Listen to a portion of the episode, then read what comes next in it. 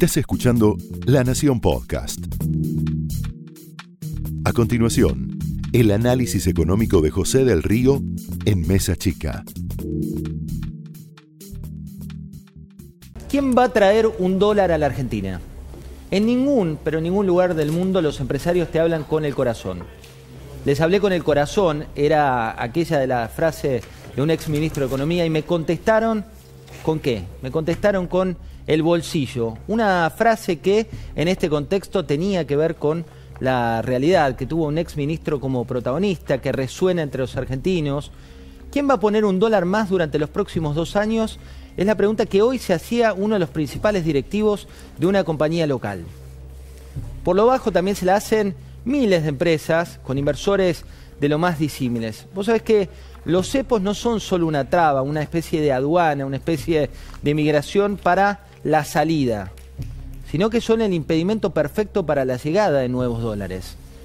Muchas veces se confunden las medidas de corto plazo con las de largo aliento. Y tengo datos concretos de lo que está pasando detrás de escena en el Banco Central. En septiembre, lo revelaba hoy Francisco Jueguen, se perdieron unos 950 millones de dólares por intervenciones de contado. Según estimaciones de fuentes privadas, hoy el Central tuvo que vender 100 millones de dólares. En el MEP se perdían 30 millones de dólares diarios. Y muchos analistas, pero muchos analistas ya habían alertado que a esta velocidad la entidad que conduce Miguel Pese podría llegar al 14 de noviembre con reservas líquidas negativas. Las reservas netas, según Empiria, una consultora, caen a un ritmo de 80 millones de dólares por día. Tenemos acá en los estudios a Lucas Yach, tenemos a Luciano Laspina para hablar sobre todo de esta economía. Pero si sigue ese flujo, se llegaría con un stock de apenas 3.600 millones de dólares de reservas, y 3.600 millones de dólares.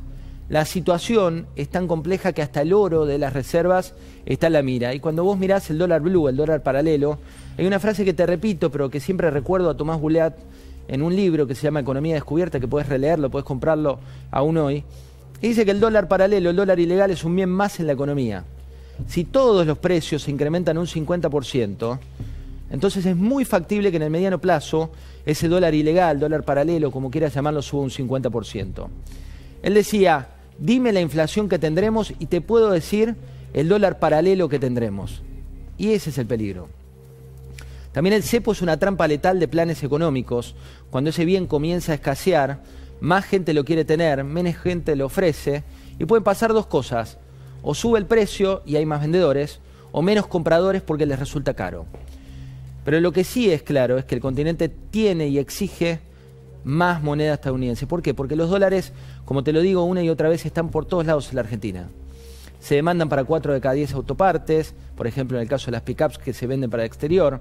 El 65% de las drogas que tienen como insumo los laboratorios para producción de remedios también tienen dólares, los celulares, lo que dice fabricado en Tierra del Fuego, la tecnología que así se produce. El grupo Techint, eh, que es uno de los principales fabricantes, también necesita mineral de hierro y esos son dólares. El cacao de Arcor y así te puedo enumerar infinidad de empresas que están cercanas porque 6 de cada 10 insumos que se importan no tienen un proveedor local y necesitan de esos dólares para abastecerlos. No es lejano el tema del dólar. Y por último, la Argentina está entrando en una peligrosa etapa, la etapa de la irrelevancia en términos de dimensiones.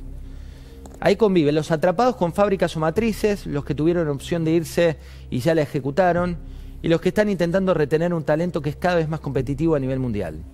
Pero por estos días, cuando uno ve esta suma de cepos, lo que te preguntas es, bueno, ¿y cómo sigue la película?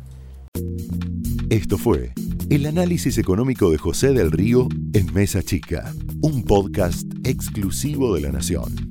Escucha todos los programas de La Nación Podcast en www.lanacion.com.ar. Suscríbete para no perderte ningún episodio. Estamos en Spotify, Apple Podcast, Google Podcast y en tu reproductor de podcast favorito.